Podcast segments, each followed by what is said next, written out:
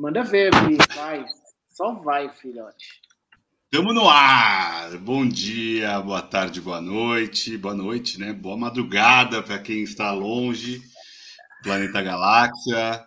Aqui é Obsessões, o podcast dos Sessões. A gente está no 93 episódio do nosso podcast, com uma presença incrível, um retorno já. A Kate já esteve com a gente mais uma vez. Voltou, porque é bom, volta. Quem é bom, volta. Mentira, quem não voltou e não, né, não foi falta de, de, de, agenda, não quero falar mal de ninguém. Cati, muito obrigado mais uma vez. A Catarina está lá em Portugal, em Coimbra, uma e pouco da manhã, gravando com a gente. Cati, muito obrigado pelo horário, pela disponibilidade, pela disponibilidade de estar com a gente para falar desse filme português. Por isso que eu falei, ah, tem que ser a Cati. Cati, Fala aí quem é você, para quem não te conhece. Quem não te conhece está perdendo muito. E depois a gente fala do filme. Oi, oi, gente. Boa noite. É, já participei aqui em um episódio do Obsessões. A gente falou sobre Tarantino, que foi muito legal também. E pronto, vou me apresentar. Meu nome é Catarina. Eu tenho 21 anos. Eu sou formada em jornalismo pela Universidade de Coimbra e agora estou fazendo mestrado em estudos artísticos. E, e eu moro em Portugal desde 2019 e adoro a cultura portuguesa, adoro. É muito bom estar debatendo um, um filme português. Eu gosto muito da cultura portuguesa, consumo bastante, consumo muita cultura portuguesa e acho que esse filme tem muita coisa para a gente explorar e acho que vai ser muito muito legal e muito rico a gente falar sobre ele. É sobre isso, é sobre um monte de coisa. É difícil até colocar adjetivos do filme, porque é um filme realmente bem diferente do que a gente está habituado a ver. Eu acho que eu nunca tinha visto um filme português, vou falar já de antemão aqui, vou assumir minha culpa cinéfila. É, o que é uma, uma falha terrível, né? Mas a gente corrigiu pelo menos um filme. Fernandinho, coloca a sinopse e daí a gente começa a mergulhar nesse mar do, de Portugal. Vamos despetalar uma árvore ou a gente vai abrir caixas do passado. Vamos lá. Qual é a sinopse? Vamos lá. Sinopse: A Metamorfose dos Pássaros. O filme ensaio afetivo retrata a família de Catarina Vasconcelos e sua avó Beatriz, que se casou com um oficial da Marinha chamado Henrique aos 21 anos. Beatriz cuidou de seis filhos sozinha, com o marido no mar, entre eles o pai da cineasta, Jacinto. Com o falecimento de suas mães, Catarina e seu pai passam por um processo de metamorfose em frente às câmeras. Bonita a sinopse, hein? A sinopse é bonita. Nossa, eu achei muito foda essa sinopse, cara. Nota 10. No sinopse, nota 10. Pro filme não, Fernando, fica aí a dica, espera. Fernando falar daqui a pouco. Cati, você viu o filme da sua xará, né? A Catarina Vasconcelos, que é a diretora do filme. Fala umas primeiras impressões do filme, é, a construção desse filme ensaio, parece um ensaio, parece um livro, parece uma poesia é, também imagético. É, o que, que esse filme te despertou num primeiro olhar, assim, primeiro, Kate, por favor, querida? Então, é, eu acho que o, tem vários pontos no filme. acho que ele é muito, é um filme muito marcante. Primeiramente, acho que o que, o que assim salta os olhos, acho que de todo mundo que assiste, é com certeza a, a própria os próprios a própria cenografia, a própria utilização de objetos, utilização de cores, acho que isso é uma das coisas assim, que destaca bastante ele. Acho que é uma coisa que chama muita atenção para todo mundo que assiste. Eu acho que esse é um filme que eu até já escrevi um pouco sobre ele, escrevi um texto sobre ele. Eu acho que é um filme que revela muito para mim, a palavra que, que define esse filme é muito a palavra íntimo. Fala muito sobre a intimidade, fala muito sobre sobre mesmo aquele ambiente dele. Então eu acho que que quando você assiste Metamorfose, a Metamorfose dos Pássaros, você está entrando num interior ali do no interior do ser humano e você consegue, principalmente por meio da narração do filme, acho que a narração do filme é impecável e todo o texto do filme, inclusive, eu acho que ela, ela dirigiu o filme e ela escreveu também. Então, acho que isso, para mim, o texto do filme é, para mim, é impecável. Eu acho que ela consegue contar a história de formas tão diferentes, consegue trazer lições tão interessantes sobre a vida. Eu acho que é um filme que traz muito isso, né? O próprio significado de de metamorfose, a questão da, da mudança, é, falando aqui já falando um pouco sobre a questão de metamorfose dos pássaros, no sentido mesmo é, do processo que os pássaros eles passam por um processo desde o nascimento até chegar a, a voar, né, no fundo. E eu acho que esse filme fala muito sobre, sobre isso, né? É justamente a metamorfose dos pássaros é a metamorfose também dos personagens que estão ali e essa evolução do personagem. Fala muito sobre. É um filme que fala muito sobre a evolução da vida, a evolução na vida também. E eu acho que, que é um filme que traz muitos sentimentos, é um filme que consegue trazer, principalmente por meio do texto, consegue fazer a gente refletir bastante. Eu acho que é aquele tipo de filme que você assiste e cada frase do filme, e eu acho que isso mostra o quanto que o texto ele é bem ele é bem construído, cada frase do texto faz com que com que o espectador fique refletindo sobre, sobre aquilo. Então eu acho que esse é um dos pontos fortes de Metamorfose dos Pássaros. E aí é isso, mais algumas coisas a gente vai falando. Vamos falando, vamos falando. Leandro está na área também, meu amigo. Direto de Brasília, é isso mesmo? Boa noite, direto aqui do Altiplano de Brasília. A gente está, olha, atravessamos o mar, o sertão, não, sertão não, mas o centro-oeste todo. A gente está chegando longe, gente. Coisa linda. Estou, estou aqui, vou dizer que curtindo, viu? Curtindo. Que bom uma, uma parte de Brasília que, tá que eu não conhecia. Você curtiu a metamorfose dos incríveis pássaros? encontrei por aqui. Olha lá, muito bem. E Você é gostou isso. de Metamorfose dos Pássaros, Leandro? Eu gostei. Diz as suas primeiras impressões gerais. Eu gostei. Gostar tá bom como, como comentário? Só dizer isso? Gostei? Gostei, não Acho gostei. que é um filme mais complexo do que gostou ou não gostou. Ah, né? Vamos tá. lá. Vou, se, se encontrar a Catarina Vasconcelos, eu vou dar uns tapinhas nas costas dela e dizer, ó. Mandou bem. Gostei. Mandou bem. Mandou bem é ótimo também, né? É ótimo falar, falar assim de um trabalho de uma pessoa diz muito. Nossa. Nossa, diz muita coisa. É, metamorfose dos pássaros. Eu, eu gosto, da, eu gosto da, da, da peça, da, da, da, ideia de ser uma, uma peça de arte poética. E eu, eu gosto muito desse trabalho de poesia visual, quando a imagem tem força, né? E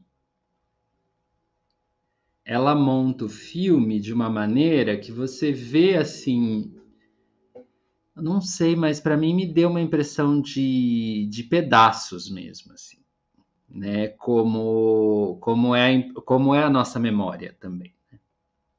Ela vem de uma maneira em quadros, talvez. Né? Então você consegue definir quadros e há quadros que vão ficar na sua memória, outros não vão. Porque tem uma relação simbólica o tempo todo e uma relação afetiva. É, é, tem imagens ali que, para mim, elas, elas ficam. Eu falo, nossa, isso aqui vai ser difícil de eu esquecer. Essa, essa criança fazendo isso, ou essa mulher andando dessa forma, sabe? Ou aquele pôr do sol. Então, é, eu, acho, eu acho precioso, sim. tem, tem textos muito caprichados, mas eu sinto que se não tivesse os textos também, o, o visual também é muito impactante. Né? Mas como é uma obra audiovisual, então o texto, a trilha sonora, elas compõem e elas vão dando essa atmosfera poética no filme inteiro, né? E uma ah, uma ressignificação das coisas. A Catarina falou em intimidade e, e assim é uma exposição de uma intimidade depois que ela já foi trabalhada e é, é bonito saber que ela foi trabalhada também pelo pelo viés artístico.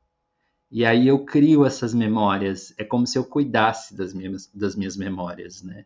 Cuidasse de uma herança. Acho que herança também é uma palavra que está no filme.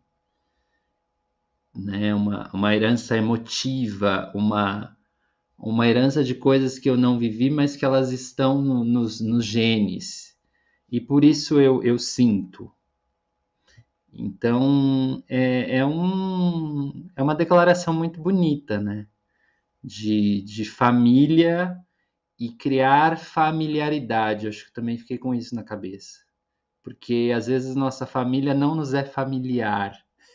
E aí a gente tem que fuçar nessa, nessa familiaridade. E, eu, eu acredito que isso só vem depois de um tempo, sabe?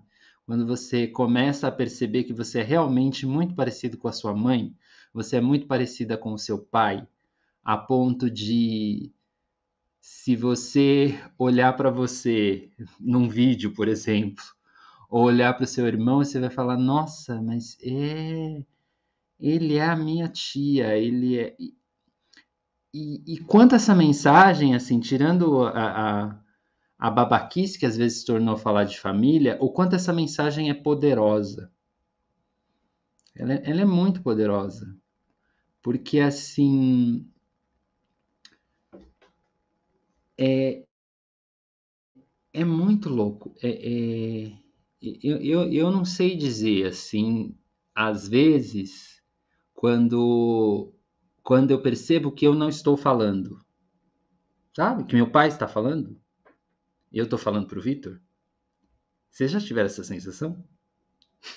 Eu já, assim. Eu falo, nossa, é, é, o João, caramba. É. E aí, depois que você falou, aí de onde vem isso? Sabe? De onde vem esse esse ímpeto, essa coisa que está antes, essa coisa de herança, né? de, de ancestralidade. E a metamorfose dos pássaros dá para um monte de leituras, um monte, um monte, um monte, um monte. Desde a, desde a, a ideia de sair de uma coisa tão dura, né, quebrar um ovo, até voar, que é um processo longo, ou de quebrar um ovo até morrer, que também é um processo longo de, de metamorfoses, de mudanças porque a morte também está bem presente no filme. Né? A morte como, como uma ideia também de transformação da energia e de, e de continuidade. Então, por isso é um filme bem, bem tocante mesmo. E todo mundo já falou, eu cheguei muito atrasado, não? Não, a gente começou agora. Começamos ah, agora. Vocês já, vocês já colocaram para eu falar. É, chegou, chega, vai falando, é isso. Malvados. Fernandinho, agora eu quero saber de ti. Você falou, ah, eu vim só ouvir, hoje realmente está difícil para mim falar. Você que é o nosso homem letrado, uma pessoa que conhece os meandros da, da, da vida humana. É... Me fala um pouquinho do que você sentiu de metamorfose, mas entrando mais no, no aspecto de colônia, né? A gente fala bastante no filme sobre o colonialismo português. Tem ali sobre até as invasões na África, né? As, as guerras civis que aconteceram ali. E aí, o quanto isso afasta da família, né? Porque o Leandro falou, tem a morte envolvida, principalmente da Beatriz, né? Que é a avó da Catarina, e também da mãe da Catarina, né? É, e como isso serviu realmente de força motriz para o filme existir as mortes foram motivações para o filme acontecer, para reescrever essa história. A gente vive um momento de reescritura das, da vida, da história, digamos assim. É, seja do colonialismo, seja das opressões. Eu acho que o filme também aborda muito bem isso. Acho que o filme também consegue chegar nesse lugar. É, de forma sutil, eu acho, porque o, o mote do filme é a família, né? E é uma família de, da diretora. Mas tenta pegar nesse contexto geopolítico o filme, se ele te pegou nesse caminho, não se não pegou também, fala o que você sentiu, meu amigo. Abre o seu coração pra gente. Cara, é, é muito louco mesmo esse esse rolê que a gente faz aqui, porque eu não, não pensei pensei nesse bagulho agora que você falou. Tipo, no filme, isso pra mim passou muito distante. E de fato, né, cara, o, o cara é um marinheiro, né, mano? E Portugal tem um longo histórico de ter sido um dos primeiros países a desbravar os bravos mares, né, velho? Então, flerta muito com essa ideia, nem que seja do ponto de vista simbólico ali. É, mas eu só peguei o, a relação, a referência agora, nesse exato momento que você falou, Vi. É muito legal isso, porque eu, sou, eu gosto pra caramba de história e política, mas assim, não, eu, fiquei, eu fiquei muito impactado com o filme, sabe? É, eu acho que a, a Kate falou um pouquinho sobre isso, mas eu tenho a impressão que cada frase ali, tipo, mano, merece uma pausa de cinco minutos e uma reflexão, porque ela, cada frase é um pensamento que se desdobra em uma coisa muito profunda, tá ligado? Primeiro eu achei tipo um filme literário, né? A impressão que você tá lendo um livro ali de um escritor muito, muito, muito foda, sabe? É, é bonito de ouvir aquela história, né? E não é nada linear, é uma coisa super doida, assim, tem umas relações bizarras e com a imagem fica, cai muito nisso que o Lê falou, de poesia mesmo, né? Poesia através da imagem e através das palavras, assim. Eu, eu sinto uma dificuldade com o filme, gente, que é assim, assisti o filme uma vez ontem, sabe? Eu acho que eu precisaria assistir muito mais, assim para ente entender e para absorver a beleza, né? Que é um filme tipo que merece mesmo ser muito digerido e tal. É até meio que eu eu acho até meio que injusto, é, não é injusta a palavra, mas assim, eu acho que até uma um desrespeito para mim chegar aqui depois de ver o filme uma vez e querer comentar, porque tipo é um filme que nossa, vai muito. É uma história super trivial, mas o que é legal nisso é que ela é contada de uma forma muito diferente, né? E isso te pega muito forte, assim. É um filme que tem. Se o cinema é uma forma de olhar para o mundo e contar uma história, então a Metamorfose dos Pássaros consegue contar uma história universal partindo de uma coisa, de um núcleo familiar. Porque toda família lida com a morte, toda família, né, é, e eu acho que a Catarina, não a aqui, a diretora, ela conseguiu fazer um negócio que é uma obra-prima, né, gente? É muito difícil fazer isso. Ela pegou uma história pessoal dela, uma história pessoal que é, toda história pessoal é algo trivial, né? Tipo, e ela conseguiu fazer um negócio super tanto que ela ganhou vários prêmios. Eu cheguei a olhar um pouco a biografia e o que as referências, o impacto que esse filme tinha tido, ganhou tudo quanto é festival, aquelas categorias lá bem que ninguém sabe o que, que é, sabe? Um sertão regar, sei lá, um certo olhar, uma certa forma, sabe aquelas categorias que, mano, ninguém sabe o que, que quer dizer a categoria, mas é importante que ela esteja ali, porque a arte permite que você crie coisas que rompam com os tipos, tá ligado? Rompam com as fórmulas, com as barreiras, com os quadrados, com as nomenclaturas, rompa com, tá ligado? E esse filme rompe, eu acho. É uma, uma ruptura formal muito grande para mim. É, eu assisti embasbacado, assim. e, e, acho muito difícil comentar. É, enfim, não sei. Se eu, se eu visse a Kat, não a Kat, mas a diretora na rua, eu ia falar, cara, você mandou bem, só que na moral, a gente precisa sentar e conversar mais sobre esse negócio, porque tipo, para mim não ficou claro. Eu não entendia totalmente ali essa, entendeu? Mais ou menos isso, assim. Mais ou menos isso. Não, tá bom. É, é, é, um filme que eu vi duas vezes também, e para mim eu ainda acho que eu preciso ver mais umas quatro, cinco vezes, sabe? Porque tem muitas referências, é o que vocês, acho que vocês falaram super bem. O texto do, do, do filme é muito completo. Ele aborda e ele vai para muitos lugares a partir de um tronco, né, que é o tronco da família, né, a lógica da árvore da família, a genealógica até.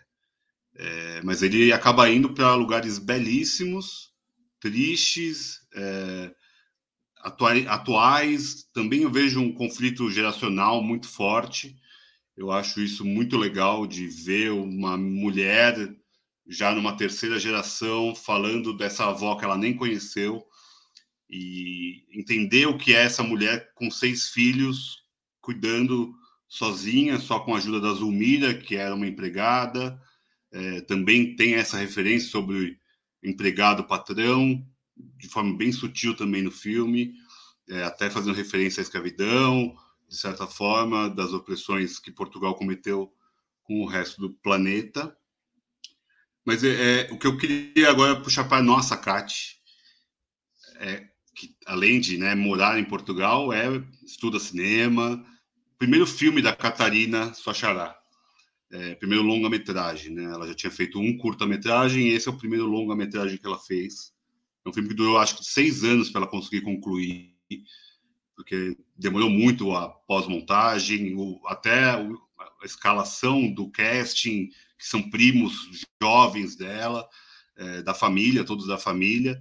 Então, eles estão se reinterpretando ali. Então, é, isso é muito interessante, você está revivendo a sua história da sua família reescrevendo a história da sua família.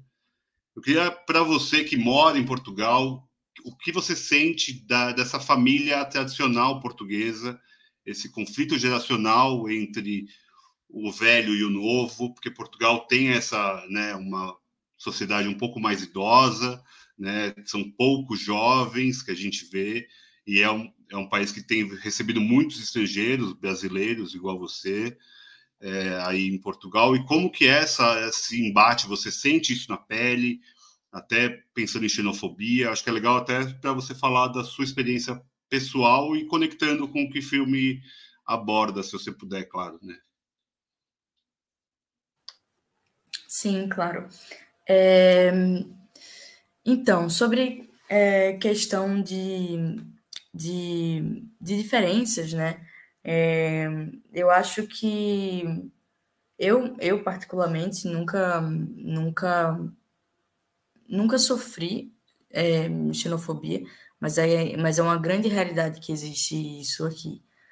Isso existe de forma muito. Tem pessoas. É, conheço pessoas próximas que, que já sofreram é, casos assim. Então, realmente existe uma.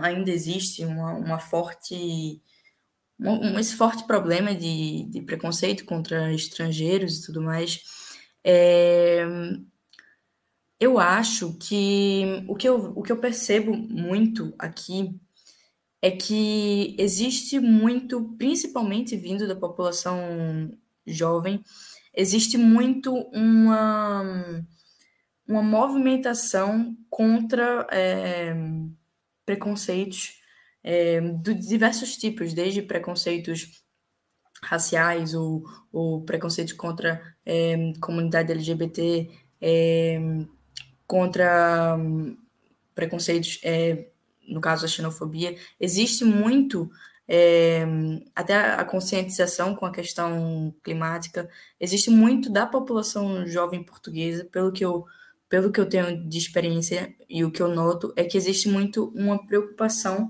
é, forte e existem até ocorrem muitos protestos em relação a, a, a essas questões, protestos contra preconceitos Eu acho que, que isso eu percebo muito forte, pelo menos do lado mais jovem, eu percebo isso muito forte. É, mas pensando no, no conflito de, de gerações, varia muito. É, claro que, que conflito de geração existe, mas eu acho que sobre a questão é, de xenofobia, eu acho que varia muito. Não existe um padrão, pela minha experiência, claro. Não existe um padrão lá, todas as pessoas é, é, de uma certa idade são xenofóbicas. Não. Eu conheço muitas pessoas é, que são bem mais velhas que eu, que têm uma certa idade, que são mais de uma época mais dita mais conservadora, mas que não tem comportamento xenófobo. Então, eu, eu vejo muito essa variação.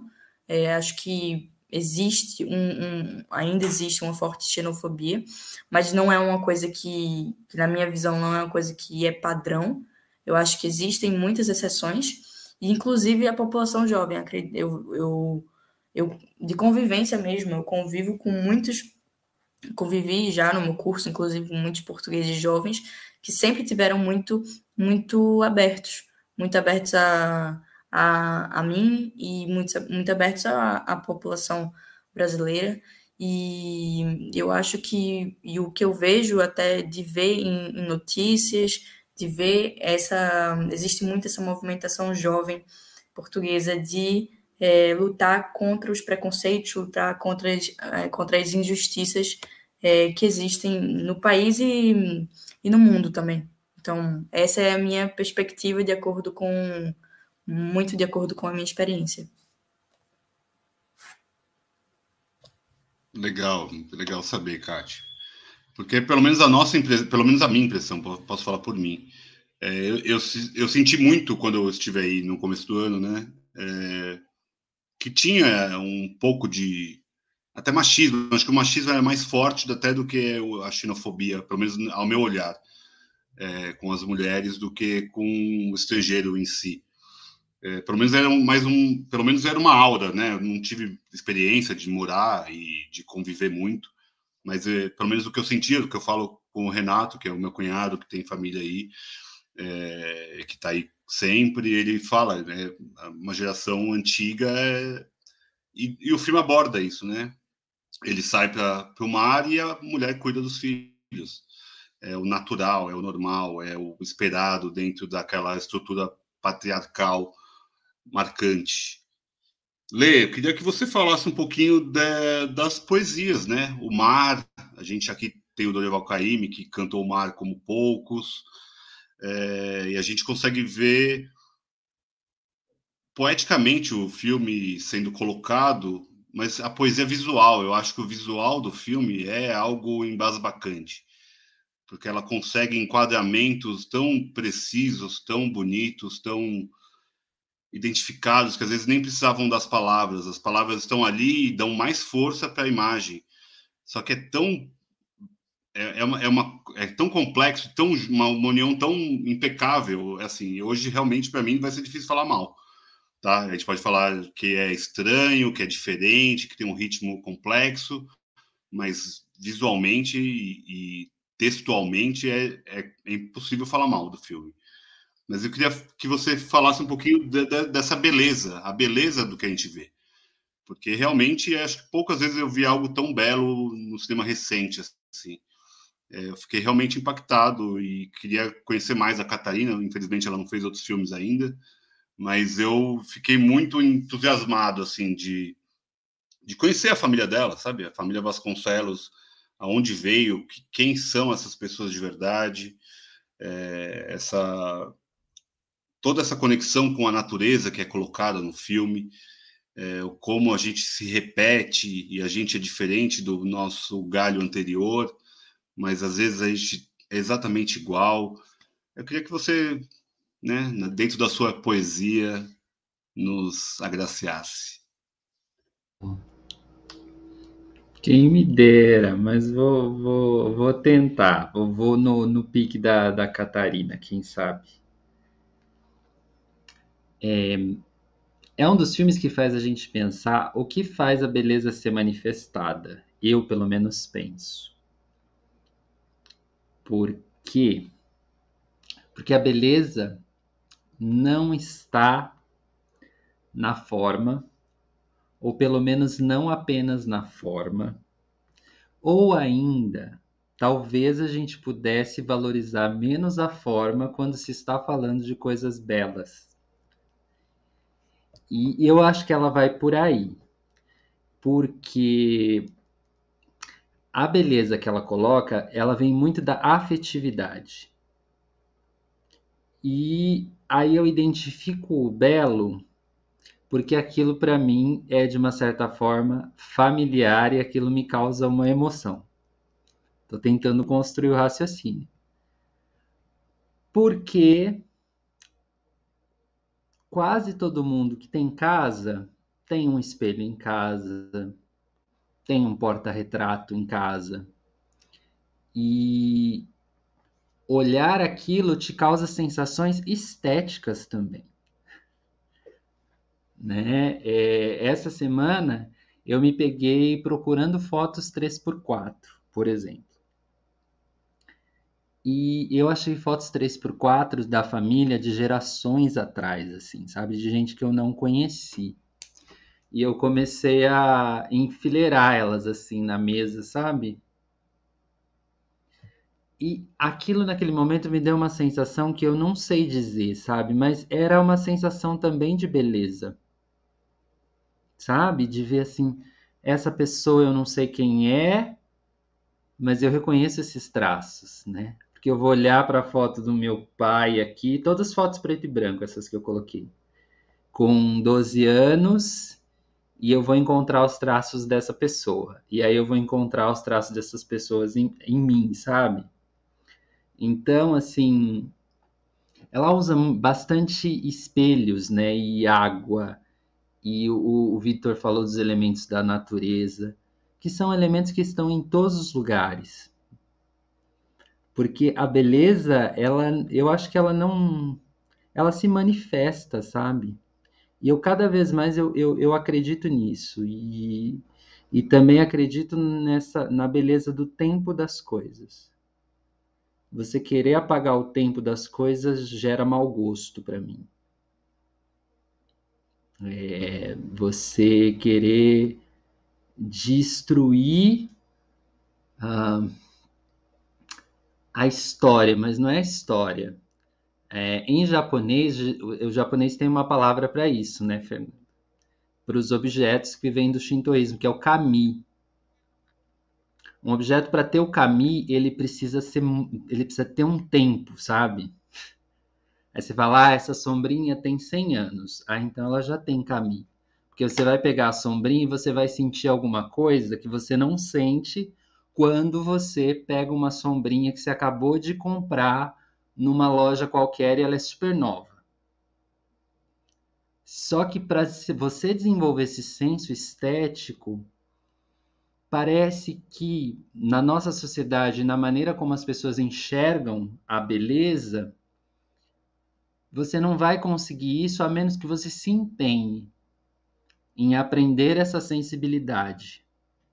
Porque eu também acredito que sensibilidade uh, ela está em todos, mas você aprende a perceber, sabe?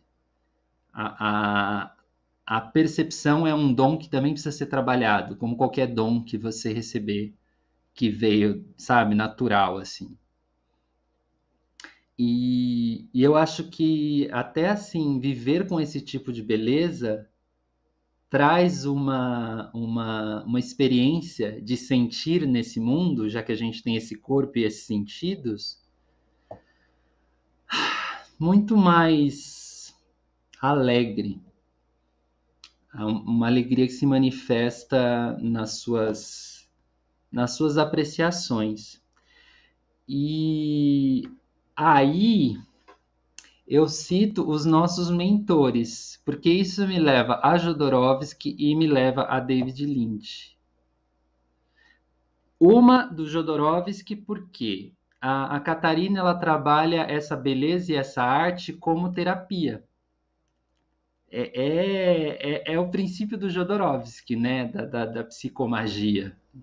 E eu tenho ouvido bastante o Jodorowsky, assim, porque talvez esteja num momento da minha vida um pouco perturbado, esteja precisando organizar as minhas as minhas as minhas não pensamentos, mas as minhas os meus anseios, vá.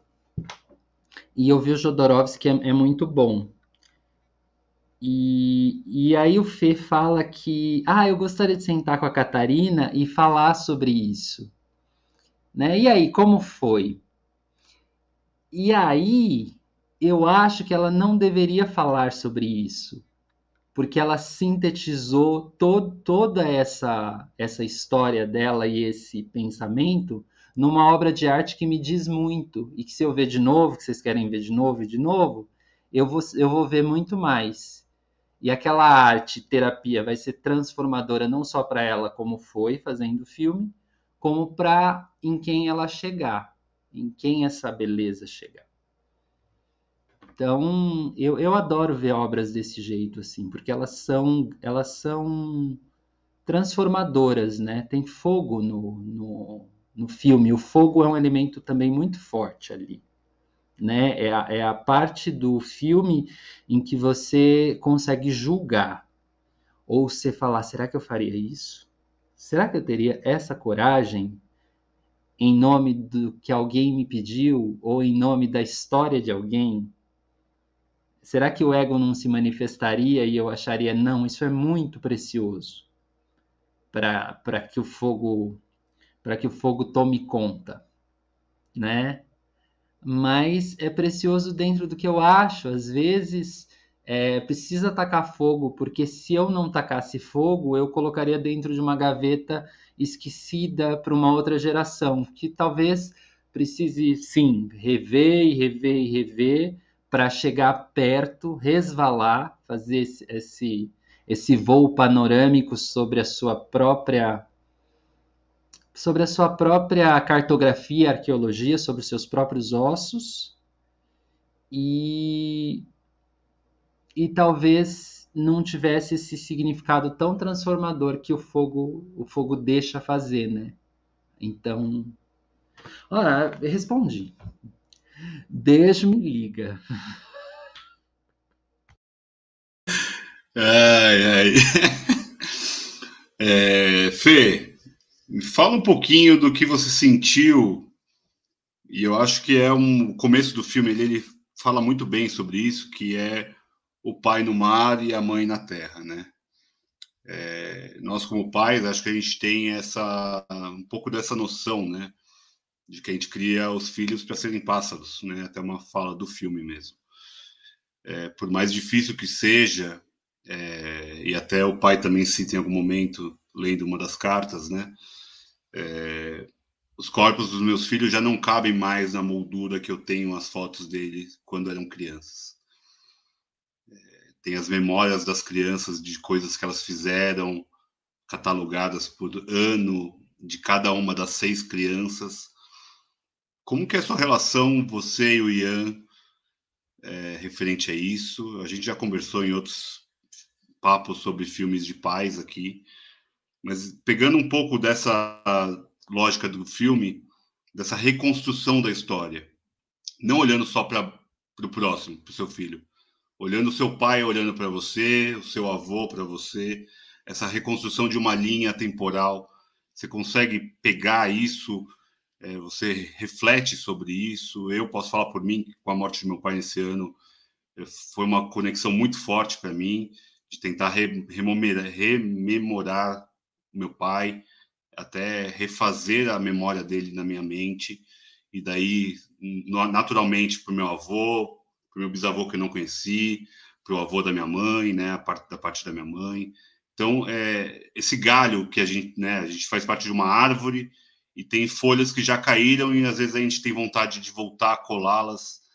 Só que é a vida, é a sequência, nós somos as folhas atuais e a gente está criando novas folhas. Viaja aí, meu amigo. Achei muito bonita essa, essa metáfora que você usou da, das, da árvore e das folhas que caem, né? Bonito, o Victor tá. Caralho, mano, fez bem o filme pra ele, né, gente? Ele saiu todo Saramago, todo pessoa do filme, né, velho? A vida, as árvores, são as pétalas que caem, as torres daqui. Pô, mano. Caralho. Cara, eu fiquei, eu fiquei, eu fiquei, eu tive uma brisa com relação a isso só, e foi uma brisa bem simples, que é tipo assim. O meu pai, eu não lembro de ter visto muito meu pai na minha juventude, saca? Porque, tipo, eu acordava, ele já tinha saído para trabalhar, eu ia dormir e ele chegava depois. Então, tipo, a gente se via muito pouco. E isso porque era assim, porque precisava pagar as coisas, porque tem os BOs e tal, né? Eu vejo o Ian todos os dias, assim. Meu filho, eu chego em casa, ele tá aqui assistindo o YouTube, eu falei, e aí, filhão? Ele continua assistindo o YouTube. Falou, e aí, filhotão? E ele tá no YouTube. Tá ligado? Filha da puta não sai do YouTube quando eu chego na porra do trabalho. Fica assistindo aquele mano lá, o Junior, que é um mano chinês que faz besteira na internet. Matheus Erd, uns caras, tipo, mano, uns, uns vídeos ruins, repetitivos e ele não fala comigo, cara. Eu não sei, eu acho que, tipo, eu, eu tenho a impressão que, tipo, quando meu pai chegava em casa, eu ficava, pô, e aí, pai, beleza? Tal. Mas uma cota que eu não te vejo, fazia mesmo, tá ligado? Meu filho caga pra eu ir dentro de casa quando eu chego, então é uma coisa assim. Eu, eu quando vi, vi o filme, eu falei, tá aí, mano. Talvez eu deva fazer um cruzeiro. tipo, pra esse filho da puta ficar com saudade de mim, tá ligado? Porque eu sei que é rasteiro, é super superficial, mas, meu, é um negócio que pega, porque eu chego em casa, o moleque, tipo, ele sequer move a cabeça para trás para olhar para a porta, ele tá no YouTube, entendeu? E isso é todo dia. Eu tô me sentindo cansado disso. Eu queria obrigado pelo desabafo aqui. Eu sei que eu não fiz jus à árvore da vida que você trouxe, Vitor, peço perdão, mas tipo uma reflexão que fica tipo essa, né? É, ao longo do tempo, uh, os pais não tinham tanta, tantas, tanta presença na vida dos filhos. A nossa geração, a gente é super presente. O que isso quer significar para o futuro? O que isso vai significar para o futuro? Eu tenho alguns receios também, porque esse excesso de presença talvez não seja benéfico, sabe? talvez seja uma coisa que, tipo, a gente vai ter que criar as crianças para o mundo. Elas vão ter que se virar, aprender a lidar com os BOs, cair e levantar. Vai ter bullying na escola. Certamente vai chegar com um olho roxo algum dia, porque algum cara mais velho bateu. Sacou? Essas coisas da vida. E aí, mano? Tipo, o fato de eu estar presente é. é tipo, eu, eu lembro que eu tive que me virar. E a forma de eu me virar foi, tipo, é, como eu não podia vencer os mais fortes, eu acabei me aliando a ele. É uma forma covarde, mas é o que tinha para mim naquela época, tá ligado? Agir como Maquiavel, tipo, usar e, sei lá, sentar com os caras do fundão, fazer amizade, desenrolar, trocar ideia, chegar, tá ligado? Isso. É, eu não tive. O meu pai não, não, não sabe desses BOs, tá ligado? E eu imagino que eu saberei dos BOs do Ian desse tipo de BO. Que é um BO diferente, mano. Ele não vai ter que lidar com isso sozinho, vai poder falar comigo. Só que eu não sei, eu não sei em que medida isso faz com que uma pessoa também crie ou cresça sem ter experimentado suas próprias experiências de vida, tá ligado?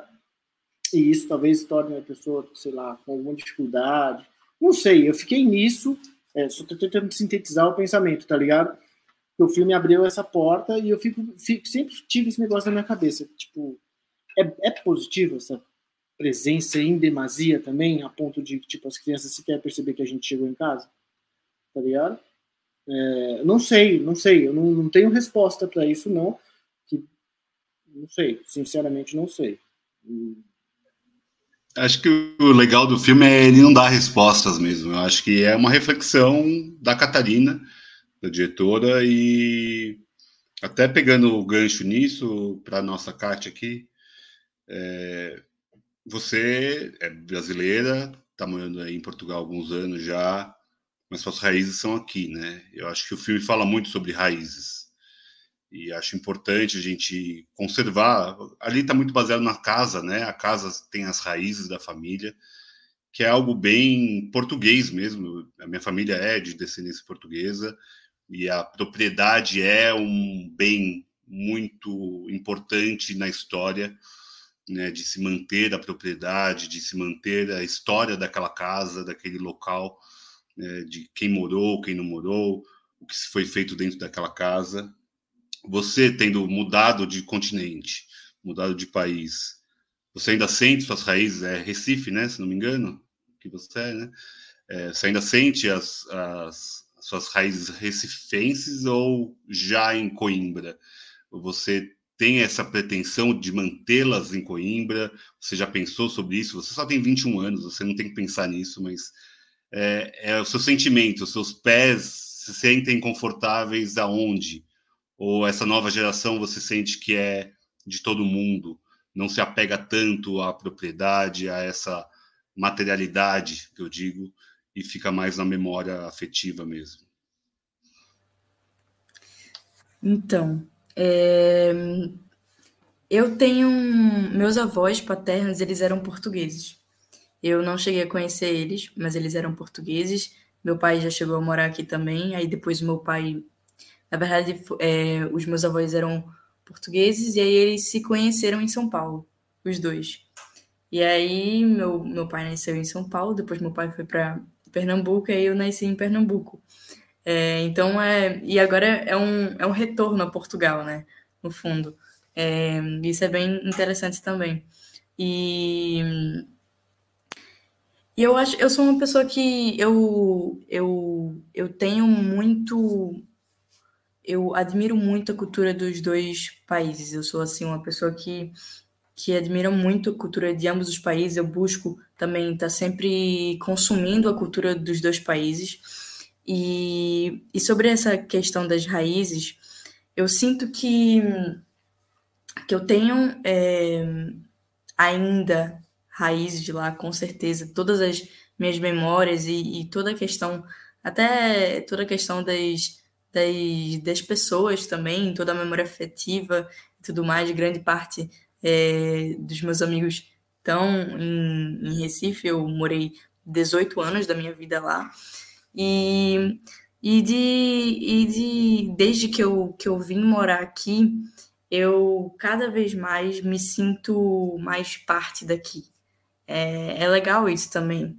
É, ver que você tem um, um, um, outro lugar que você consegue se sentir bem nesse lugar. E vai fazer já vai fazer já quatro anos que eu, que eu moro aqui e, e cada vez mais eu sinto que aqui é o, é o meu lugar.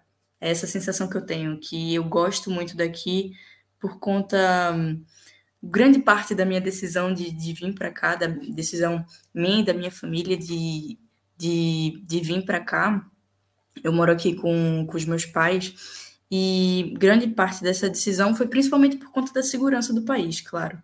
Porque o Portugal é um dos países mais seguros do mundo e eu acho que segurança é a essência da vida. Na minha, na minha concepção, é, eu não, não consigo não, não consigo ficar tranquila vivendo num, num local onde eu não, não conseguia sair na rua, né? É, isso era muito problemático, por conta que o Brasil é, tem muito isso, e a cidade que eu morava também era uma cidade extremamente violenta, que não se pode sair na rua sem, ainda mais sendo, sendo mulher ainda pior.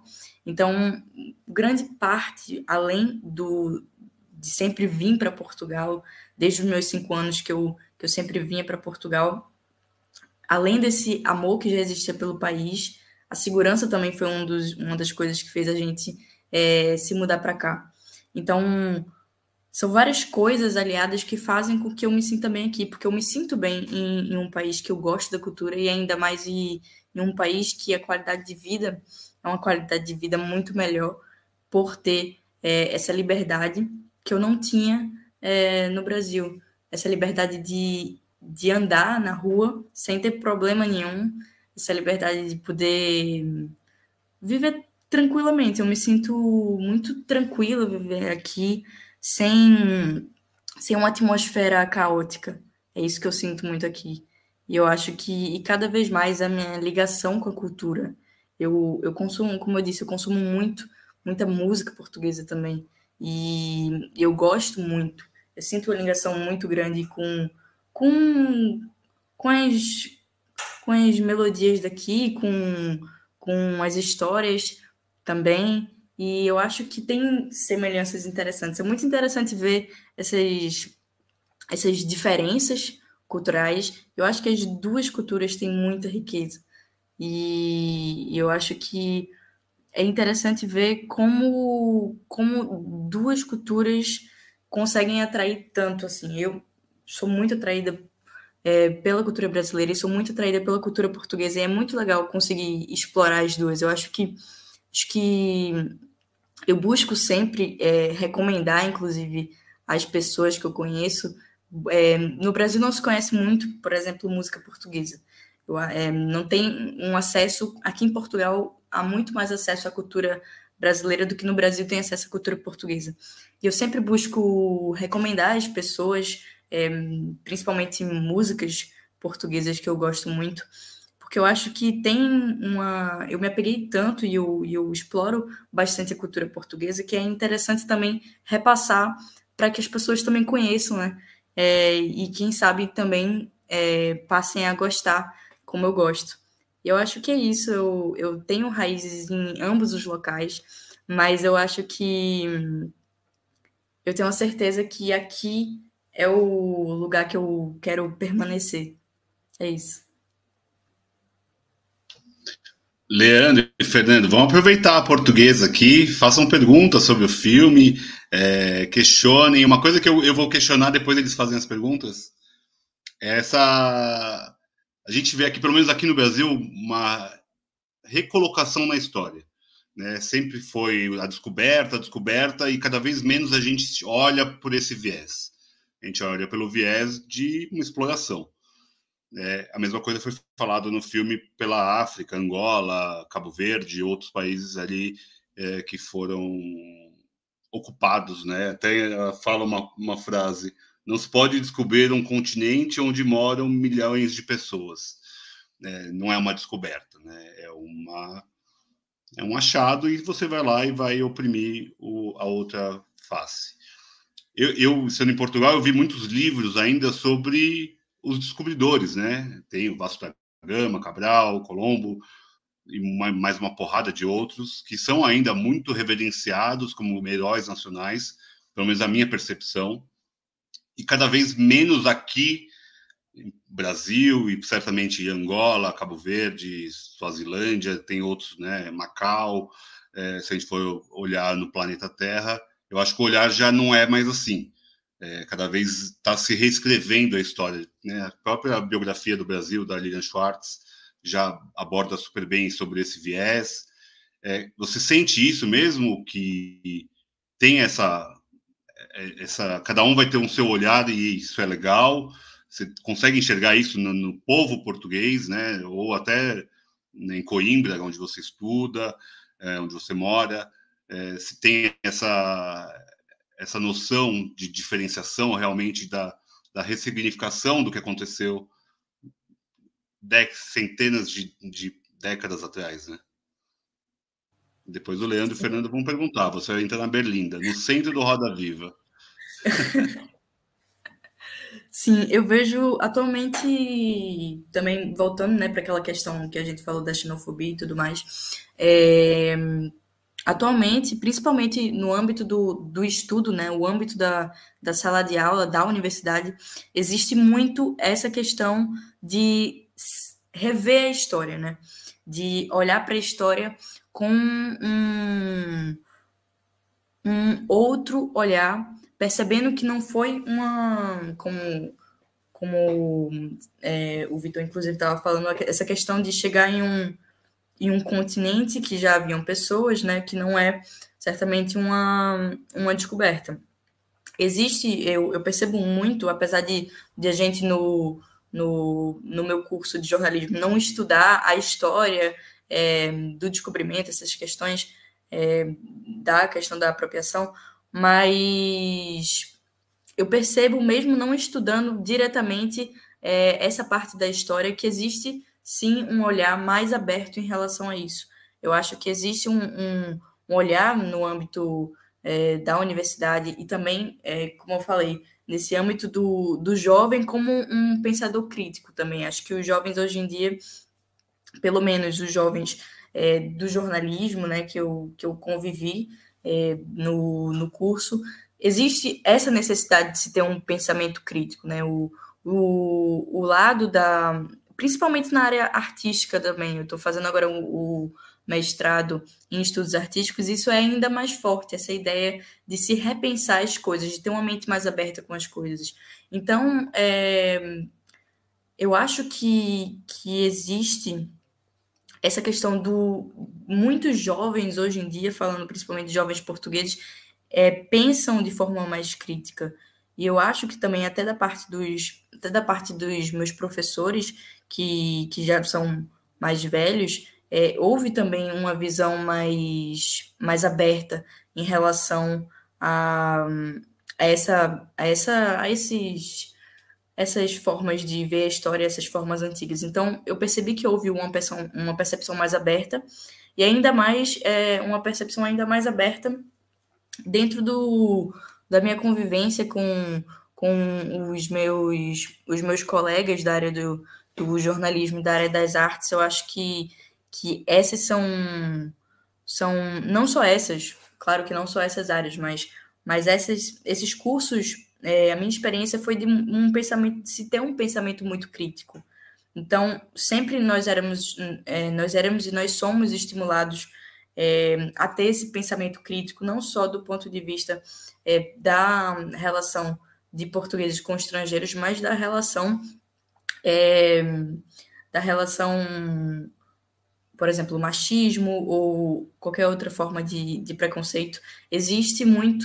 Minha experiência foi de existir muito esse estímulo para que exista um, um pensamento crítico por parte do, dos jovens, por parte dos, dos jovens que estão se tornando profissionais. Então, acho que isso foi muito a, a experiência que eu tive dessa de nós sermos estimulados a ter pensamento crítico e assim ter uma visão mais aberta. Eu acho que, que é assim que vai se formando, né, é, profissionais, e é assim que a gente vai se formando profissionais e tendo uma evolução cada vez maior em relação a, a esse tipo de pensamento. Eu acredito muito que, que daqui para frente a gente vai ter uma, uma evolução nesse, nesse patamar, uma evolução nessa forma de ver as coisas.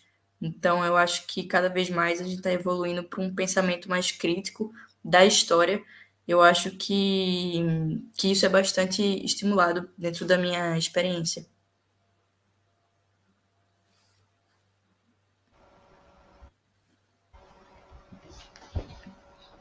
É, é, é, um pensamento crítico, mas ao mesmo tempo parece um pensamento. Porque tô, tô pensando no que você está falando e tô pensando no filme, né? De onde vêm os questionamentos? porque é, os questionamentos vêm das crianças, né? E elas parece que não, não, não, não verbalizam isso porque não tem ambiente para isso, né? Porque esse pensamento do, é, como é que se pode descobrir um país onde, um lugar onde já vivem milhões de pessoas? Isso não é uma descoberta, né? Era uma coisa que quem pensava era um menino e que talvez ele só pôde falar isso e verbalizar isso mais para frente, né?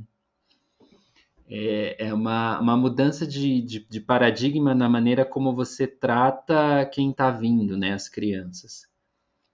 E, e eu não sei, não sei aí em Portugal, mas acredito que no Brasil, na educação, a gente tem vivido retrocessos muito grandes, sabe? é, por conta dessa, dessa polarização das pessoas, né? Pessoas demonizando Paulo Freire, é, né? Dizendo, ah, isso aqui, tá vendo? Isso é, é essa, essa, essa, vagabundagem é Paulo Freire, né? É, desmerecendo o trabalho de um cara que é reconhecido no mundo inteiro e que saiu daqui do Brasil, sabe? Foi secretário de, de Educação na Prefeitura de São Paulo e fez um, um trabalho maravilhoso dentro disso que você está falando, né? Que é o abrir para a pessoa refletir o seu mundo e poder expressar isso e a partir disso construir conhecimento. Né? Já que uma, uma nova geração não tem menos conhecimento que a geração anterior, ela só é nova e a outra não é a, não é a nova geração. Né? E, e a Catarina, né, diretora, ela, ela coloca que esse é muito bonito, porque é, esse conhecimento mesmo é, um, é uma teia uma teia de tempo, de espaço, de pensamento, de memória. E isso vai, vai compondo o que nós somos, né? Assim, ela está falando de família, mas a família é uma coisa muito importante na nossa sociedade hoje. E, e pensar a família fora dos, dos das caixas, né? Olhar para sua família de fato e ver que, ah, eu tinha uma avó que teve que criar seis filhos sozinha. E reconhecer isso, é, eu acho que faz com que a gente fuja de uns certos pensamentos, né, fascistas que, que nos rondam, assim, nos rondam, né? É, aqui no Brasil, a gente tem um, um jogador de futebol, que eu não vou falar o nome, mas ele não se reconhece, sabe? É, é, é triste, é triste ver uma pessoa assim, milionária, talentosíssima, bonita, saudável, que não sabe de onde veio. É, então, é, isso, isso que, a, que a Catarina propõe no filme, eu, eu para mim parece que é um exercício obrigatório para a existência, sabe? Para fazer valer a pena, né? Se não tiver sentido, que pelo menos alguma coisa vale a pena. E então a, a sua fala, o filme, a fala dos meninos me trazem muitas reflexões, muito mais do que perguntas, né? E, e traz também esse desafio que não é fácil você contar e celebrar as suas memórias e a assumir que elas não são só suas, né? Que elas, elas são sempre memórias de um, de um coletivo de onde você veio. Em Portugal, no Brasil, em Angola, né? É, é, é, um pouco é um pouco isso o filme, né? Essa essa teia. Então tem muito elemento de natureza, né? Nós somos natureza, né? Aquela aquela árvore que está caindo sou eu, e em algum momento eu desisto daquilo que está caindo, eu vou para um outro lado, uma outra direção, né? E o meu corpo mostra a desistência. É, é, então, como imagem, como metáfora, é precioso, é precioso. E conseguir registrar isso é muito difícil. Então, ela consegue fazer dessa. A gente estou voltando também no aspecto da beleza dessa simplicidade e dessas cenas que te fazem de alguma maneira entrar em estados que podem ser até meditativos, né? Aí por isso também citei o, o Lynch. E nos fazem refletir sobre questões de uh, exploração de povo, né? De colonialismo, do que se fez no mar, e, de, e, e, do que se estava se fazendo no mar, né? Ele é, é, é, é, tem, uma, tem uma parte do filme que é muito bonito, né? Que são as crianças questionando a morte. E eu sinto que eu, por exemplo, e acho que toda criança passou por isso, teve um momento de morte na infância em que aquilo não foi, de certa maneira, tão é, sacralizado pelos adultos, sabe? Porque as crianças sentiram a morte e elas não puderam fazer os rituais delas. E aí a gente fica também com essas questões que sempre vão aparecer em quem faz terapia, as questões de quem morreu. Quem morreu, porque morreu, como morreu e o que, que você estava sentindo. Porque naquele momento você não pôde nem criar a sua própria oração. E você, como criança, tinha essa, esse, essa capacidade, você sabia o que dizer. Muito mais do que qualquer adulto que vai dizer assim: ah, é, o pó veio, o pó vai voltar, sabe? Aquelas coisas que você ouve em enterro, que você às vezes dá vontade de rir, que você fala como nós somos patéticos, como nós somos ridículos enquanto criaturas, sabe? Que a gente não consegue compreender essa passagem que eu acho que uma árvore compreende, sabe? Um, um pássaro compreende. Então, é, é tudo isso, tudo isso e muito, muito além disso. Muito, muito além disso. Fernando, você está muito triste hoje, você não falou mal do filme. Eu estou te sentindo deslocado hoje. Tô, é, cara. eu não... Tati, cara? cara, eu não tenho. Não, não, sabe, eu tô. Eu, eu, eu, vou voltar ao filme. Esse filme me colocou numa situação que eu estou extremamente desconfortável, assim. Porque, e assim, a gente ainda vem aqui para ficar fundamentando o filme, né? E é, viajando. É, tô ouvindo vocês falarem aí, foi mano. Nos revendo aqui. Hoje, hoje é quase que uma. É uma, é uma psicomagia hoje. É, uma psicomagia, exercício psicomagia. psicomagia. Total.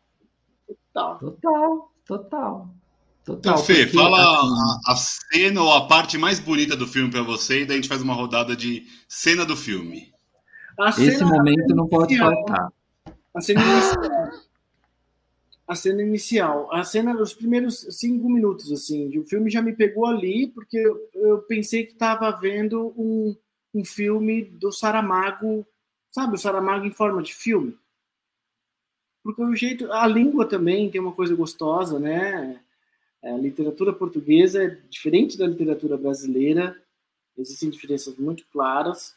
É, e, assim, a forma de escrever, como o raciocínio se prolonga através da linguagem, tá ligado? E vai por meandros que são diferentes do, do português do Brasil, me, me, causa uma espécie, tá ligado? Boa. É, então, os primeiros cinco minutos ali em que ele tá narrando, Tris, ele começa Tris, Aí ele fala sobre o nome da atriz, aí Beatriz, tipo, tá ligado? Aí vão criando umas camadas assim, nossa, pirei, pirei logo no começo, assim.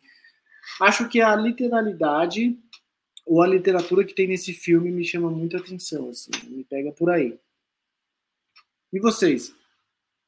E aí, Kate, qual a cena ou as cenas, né, que te explodem a mente?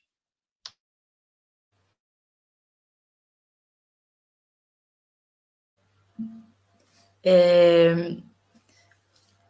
Putz, muito difícil isso. Difícil. Porque eu acho que.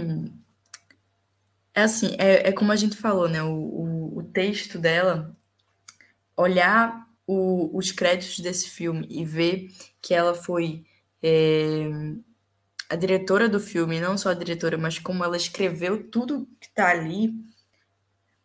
Eu para mim, cada, cada frase ali tem uma potência muito grande.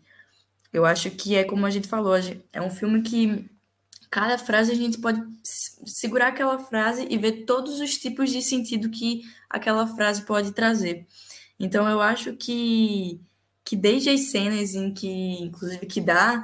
É, é, inclusive a cena, por exemplo, que, que dá a capa do filme, que a gente tem é, em um momento o, o, o menino é, por trás das, das, das folhas, e depois a mesma cena, só que ele mais velho, por trás das folhas. E ali o toque também ali do da camisa vermelha dele.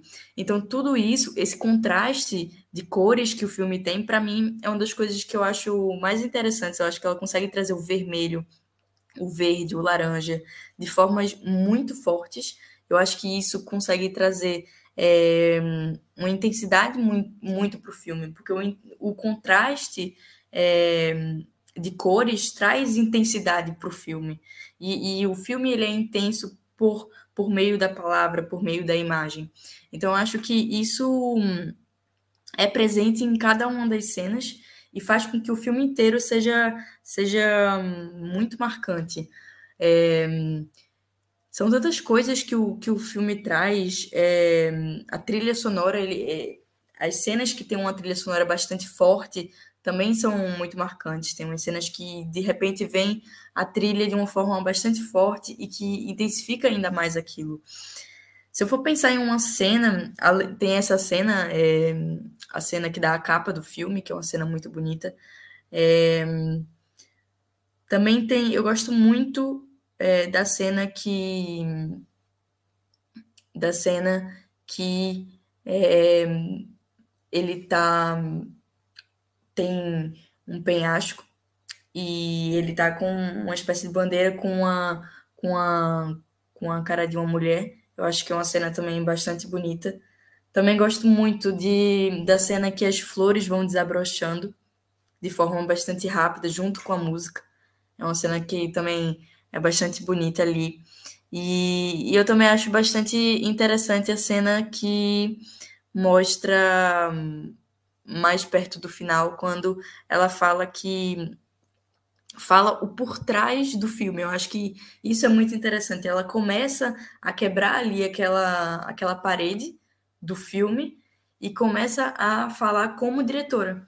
Eu acho que, que isso também é muito interessante, porque no, lá no, no finalzinho do filme ela começa a falar como é, diretora do filme, começa a falar os bastidores ali do filme, e eu acho que isso, essa troca, que é uma troca bastante sutil, inclusive, é uma troca muito sutil que às vezes você nem percebe que ela tá ali fazendo essa troca entre, entre a história com a, a realidade, porque e, e uma das questões mais interessantes do filme é isso, se você for ver, existe muito essa questão de ficção e, é, e entre ficção e, e realidade, e, e esse filme é muito isso eu estava, inclusive, lendo um.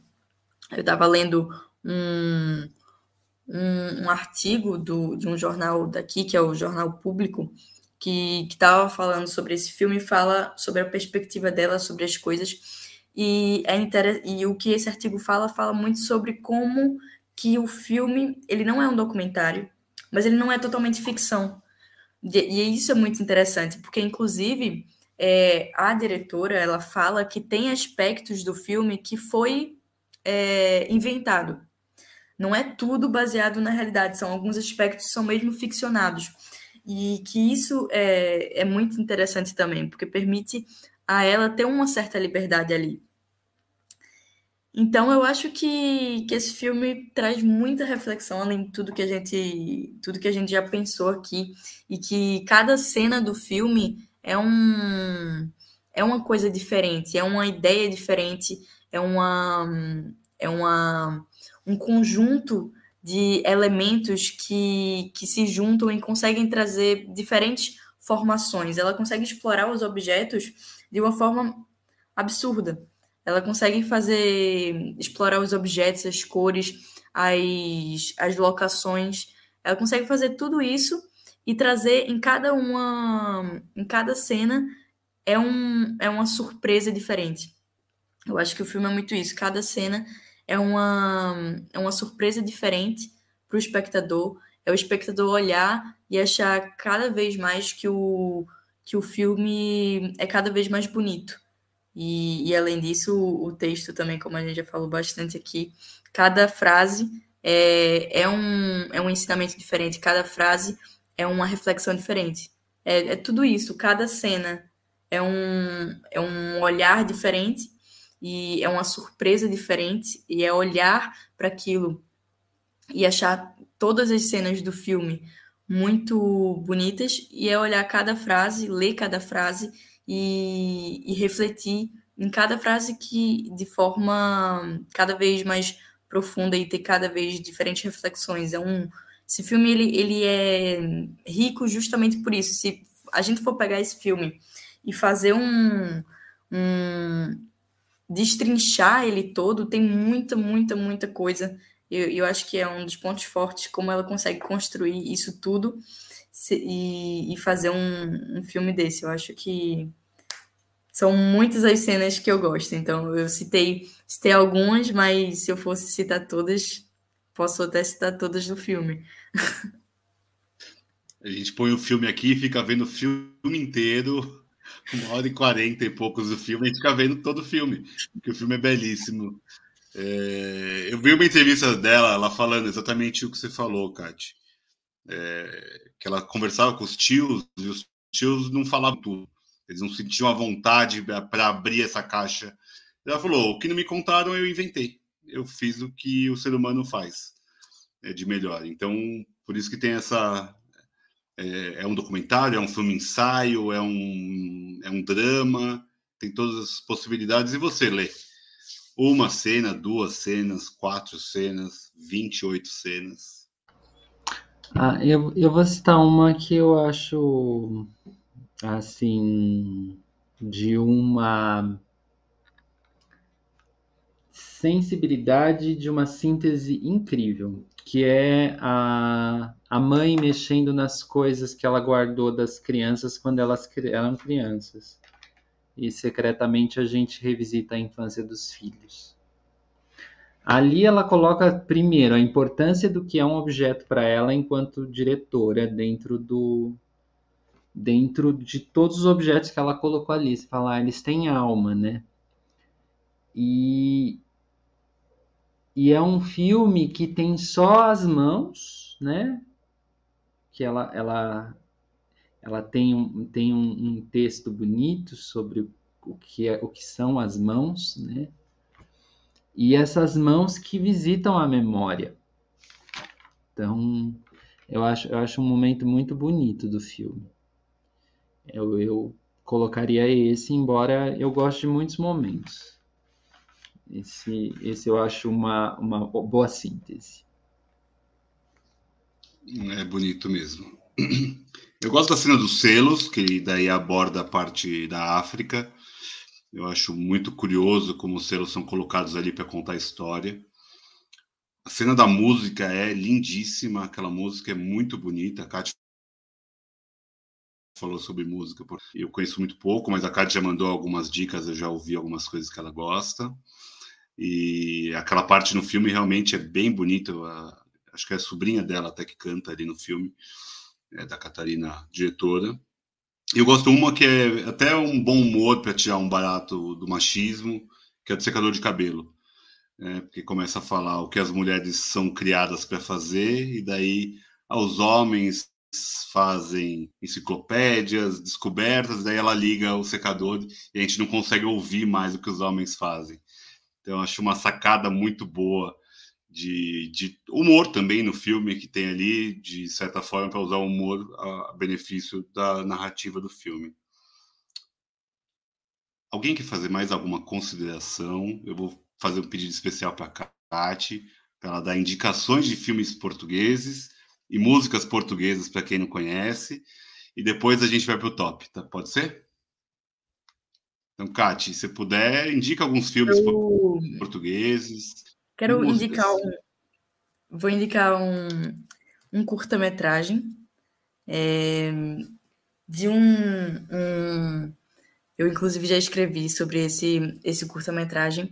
É, o nome do curta-metragem é Clique e, e, envolve toda uma questão relacionada à questão é, toda sobre saúde mental. E o, é um, é, o diretor é um, é um jovem cineasta que está que tá fazendo filmes e está crescendo.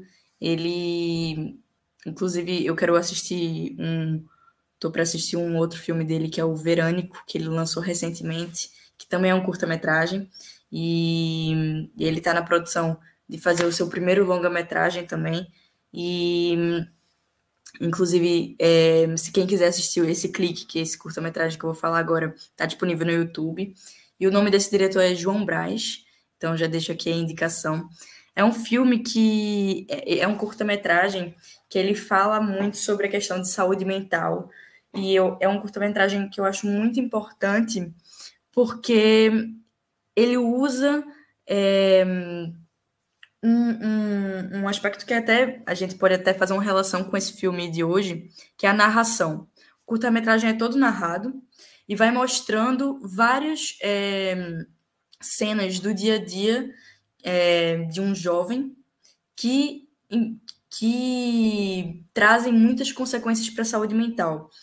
E o que ele mostra no filme é como as redes sociais são prejudiciais para a saúde mental é, das pessoas, principalmente ele como jovem, fala muito sobre essa questão da dependência das redes sociais, da dependência é, da auto é, de buscar sempre essa, essa questão de buscar sempre é, comentários, buscar sempre que as pessoas gostem daquilo que você publica.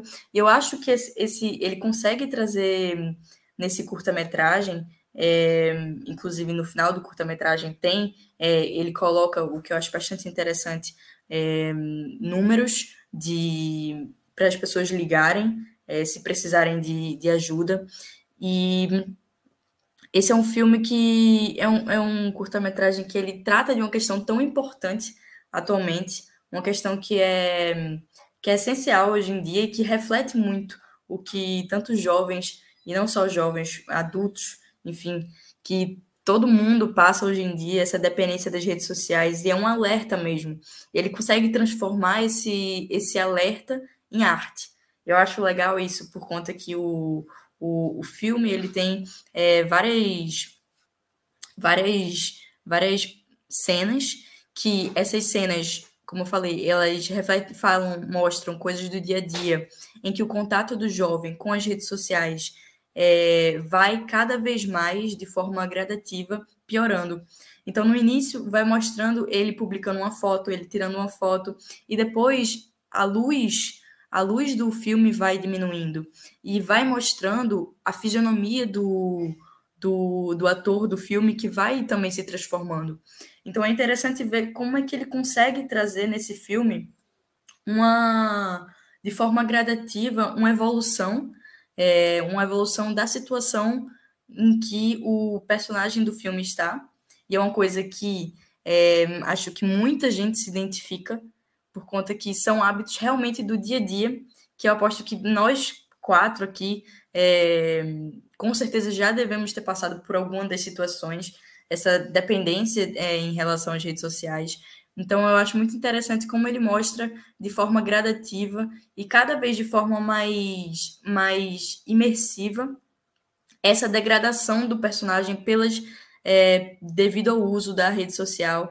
E depois, no final, ele faz um, um, um uso de luzes muito interessante. E eu indico muito. O nome é Clique, está disponível no YouTube para assistir. E é legal também para conhecer esse trabalho do, do João do João Braz, que, que, é, um, que é um jovem um jovem diretor e que está tá crescendo também. Então, é legal. Isso, isso é uma indicação cinematográfica. Mas de música tem muita coisa, muita coisa boa. É, eu vou indicar uma, uma que eu acho que, que o estilo dela é muito legal.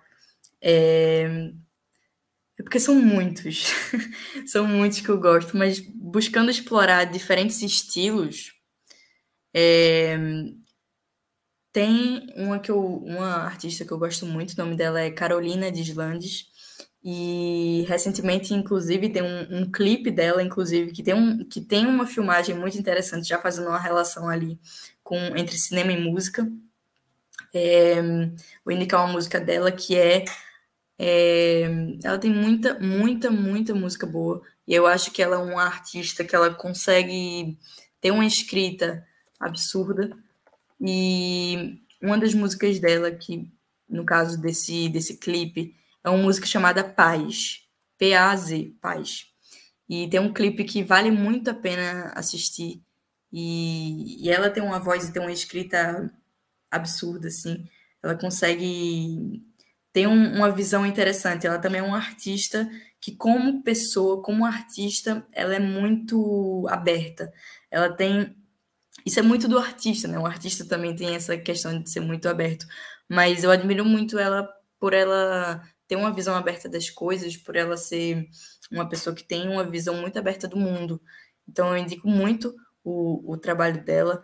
É, eu acho que, que ela define muito. É uma música. É, o estilo dela é um estilo mais, mais pop, mas, mas acho que dá para todos os gostos, assim. E, e se a gente for falar, já lembrando aqui uma, uma questão que eu lembrei em relação a, ao filme, tem uma outra artista que eu gosto muito, o nome dela é Bárbara Tinoco, também uma, uma grande é, jovem artista portuguesa, e ela tem uma música chamada Carta de Guerra, que é uma música é, que fala sobre. Ela utilizou como base cartas que os avós é, delas tro dela trocavam na época da guerra colonial. Então, pode até fazer uma relação aqui com, com, com o filme, e que é uma música linda que eu recomendo muito, Carta de Guerra. Então, vou deixar aqui essas duas músicas, duas músicas aqui de duas artistas, é, mulheres portuguesas, para fazer também essa, essa relação com, com o fato da gente estar tá falando de um filme que é de uma diretora mulher portuguesa também. Então, essas são algumas, algumas indicações, porque são muitas as indicações que eu tenho. Muito bom, Kate. Obrigado. Vamos para o top. Então, a gente já falou de A Metamorfose dos Pássaros, a gente já. Essa metamorfose ambulante, e a gente vai falar das famílias. A gente está falando de um filme que a família é o centro do filme, então a gente vai pegar filmes que as famílias estão dentro. Não é um filme para ver com a família. É, a família tem que ser parte do enredo do filme, tá bom? É, vou começar com o Lê. Vamos começar em verso hoje. O Leandro começa, porque o Fernando vai procurar ainda. Tá na é cara um dele que só, ele É um só, são três, como é? Quantos é? você quiser, meu amigo. Ah, tá. Vê, vê aí como tá o tempo, produção. Que família, família tá em todos os filmes, né? Tipo, é uma categoria meio coringa. Mas ah, para não ficar tomando tempo, eu vou indicar dois. E tenho menções honrosas. Posso indicar dois, vai. Um filme que eu, que eu quero recomendar, mas não é de hoje, é que não vinha o top, que é A Excêntrica Família de Antônia. É um filme holandês de uma diretora que é, ela é formidável essa mulher.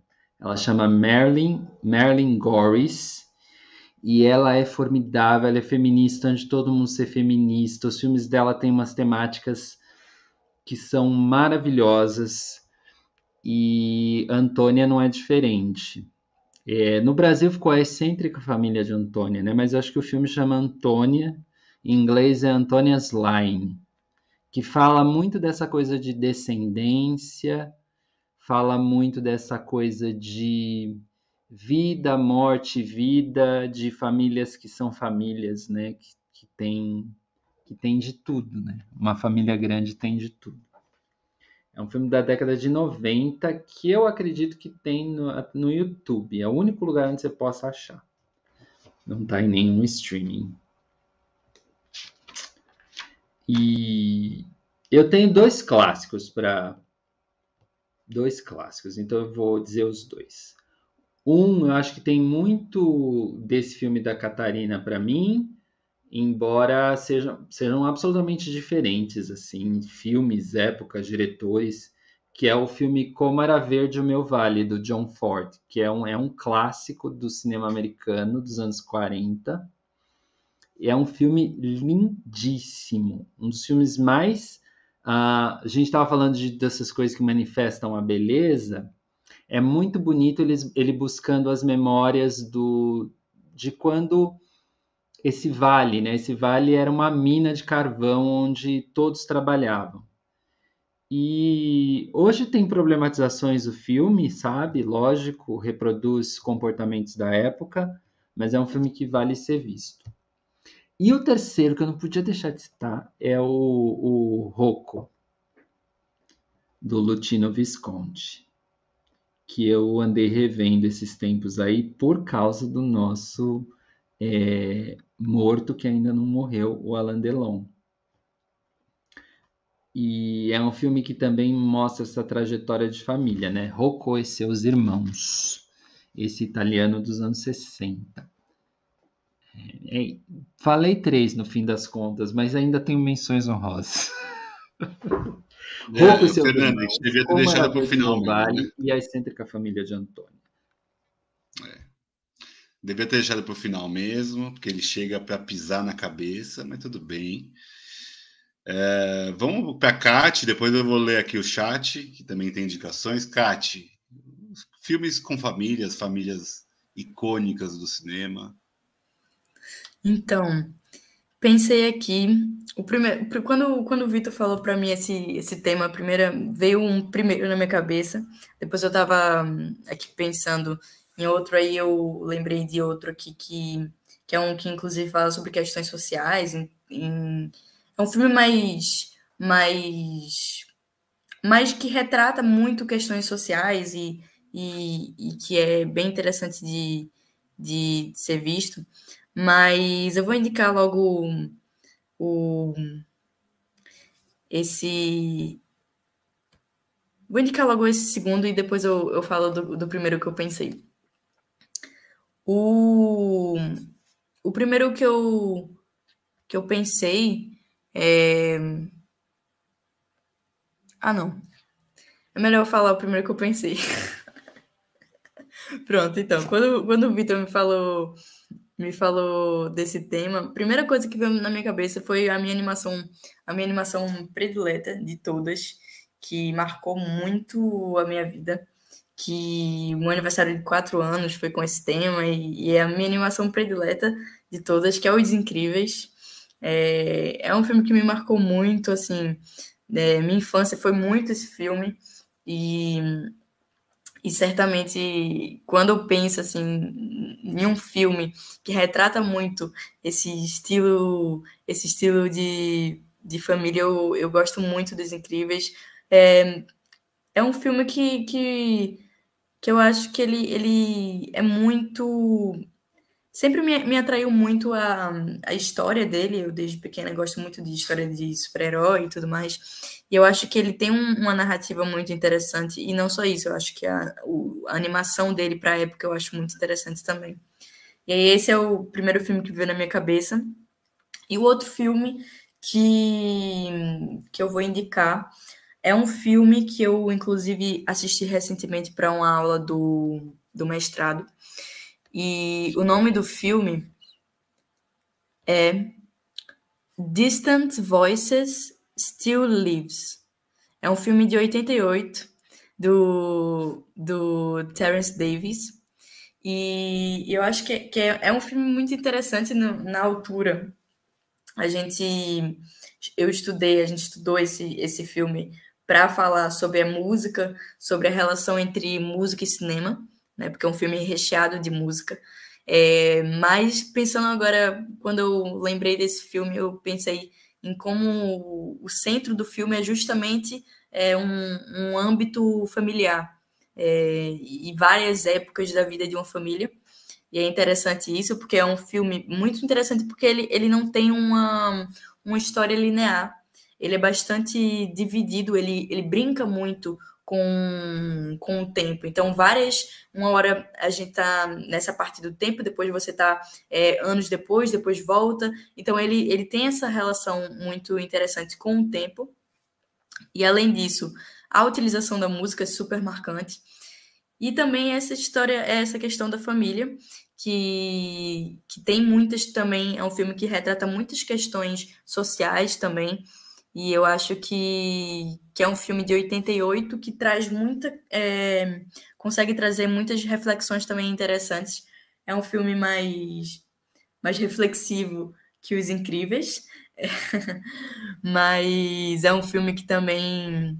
É, citei esses dois. O primeiro, por uma questão também muito, muito emocional, né? Também, porque é, já que a gente está falando de Metamorfose dos Pássaros, que é um retorno também à infância, é, com os incríveis eu também retornei bastante à minha infância.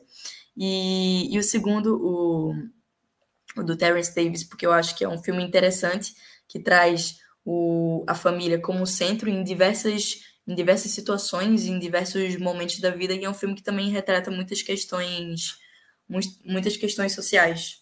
E aí eu acho que também é um filme muito importante de, de ser visto. E é isso. Muito bem. A Cade roubou o meu. Os Incríveis estava na minha lista, mas tudo bem. Fernandinho, e você, meu amigo? Eu pensei que você ia falar do Distance Voices. Esse eu nunca nem ouvi falar.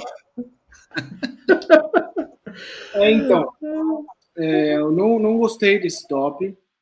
Não gostei dos filmes do Leandro nem da Kat, sobretudo o Distant Voices, que ela colocou agora, tipo, colocou ali, ficou do lado do Lê, para par. Mas, enfim, é um momento que a gente tem aqui de, né? Eu vou fazer um pouco diferente. Eu vou falar sobre três filmes que, de alguma forma, me remetem à família. E famílias não próximas do, da família que a gente assistiu hoje. Uma família que eu acho muito bacana, que é muito emblemática do Brasil, é Vidas Secas, de Nelson Pereira dos Santos a família sui generis, que mostra muito a questão social também ali. E é uma família clássica que existe até hoje no Brasil, então acho que ela merece estar aqui. Uma outra família que tem é, muito bonita a questão da família nesse filme, é outro filme brasileiro, e eu também faço isso para lembrar do nosso amigo Matheus, é Lavoura Arcaica. Tem uma história de família muito foda também e várias coisas que, que flertam, flertam bastante com a, metamorfose dos pássaros, assim. Tem muita coisa de infância, memória, no, no Lavoura também. Me veio esse filme. É, e o último é o assunto de família, aquele filme japonês, conta a história da garotinha e tudo mais, que é, aparece numa casa lá e eles criam uma garotinha. São três filmes que me vieram à cabeça. Então, Vidas Secas, Lavoura Arcaica e Assuntos de Família. Olha o Fernando! Mesmo nível. Nossa, Fernando! Trans... Nossa, esse, esse podcast é transformador. Vem aqui, vem comigo, mano. Eu, eu vim para isso. Agora. Quando vocês vierem com essa paradinha aí de ai, deixa por último, deixa o otário por último, mano, aqui. Mano, tá acabando a paciência, tá ligado, mano? Eu tô estudando o bagulho, tô fazendo o curso. Isso mesmo. Muito bom, Fê. Quem, quem, é, quem, quem dirigiu o assunto de família, Fernando?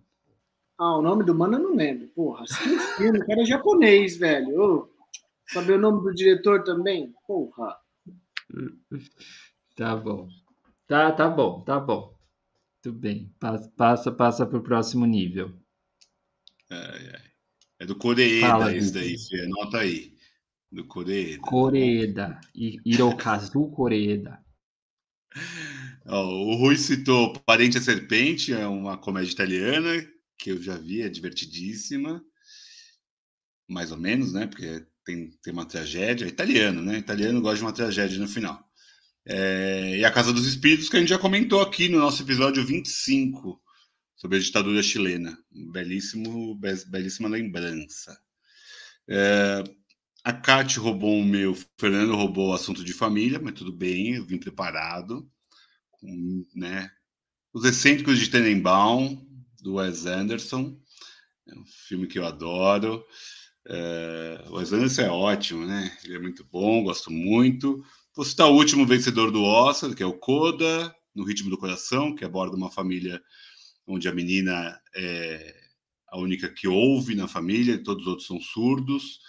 É um bonito filme, né? Não dá.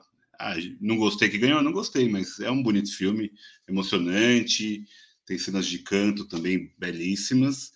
E eu vou citar a série This Is Us, que eu acho que é uma ótima referência para famílias, né? Uma família também um pouco diferente, com vários traumas, e está passando na Globo agora, é, aqui no Brasil, não sei se lá em Portugal também, mas aqui no Brasil está passando na Globo, é, todas as quartas-feiras à noite. Então, para quem não viu a série no Star Plus, tem a disponibilidade de ver na TV aberta, vale muito a pena. É isso. Chegamos ao fim. Cate, muito obrigado mais uma vez. Vende o seu peixe, fala aí onde a galera te segue, para te conhecer melhor. Que a Cate é maravilhosa, é, tem muita coisa boa de, de, escrita, ela faz uns vídeos ótimos também. É, super competente, fofa, né? Dá vontade de dar um abraço nessa menina.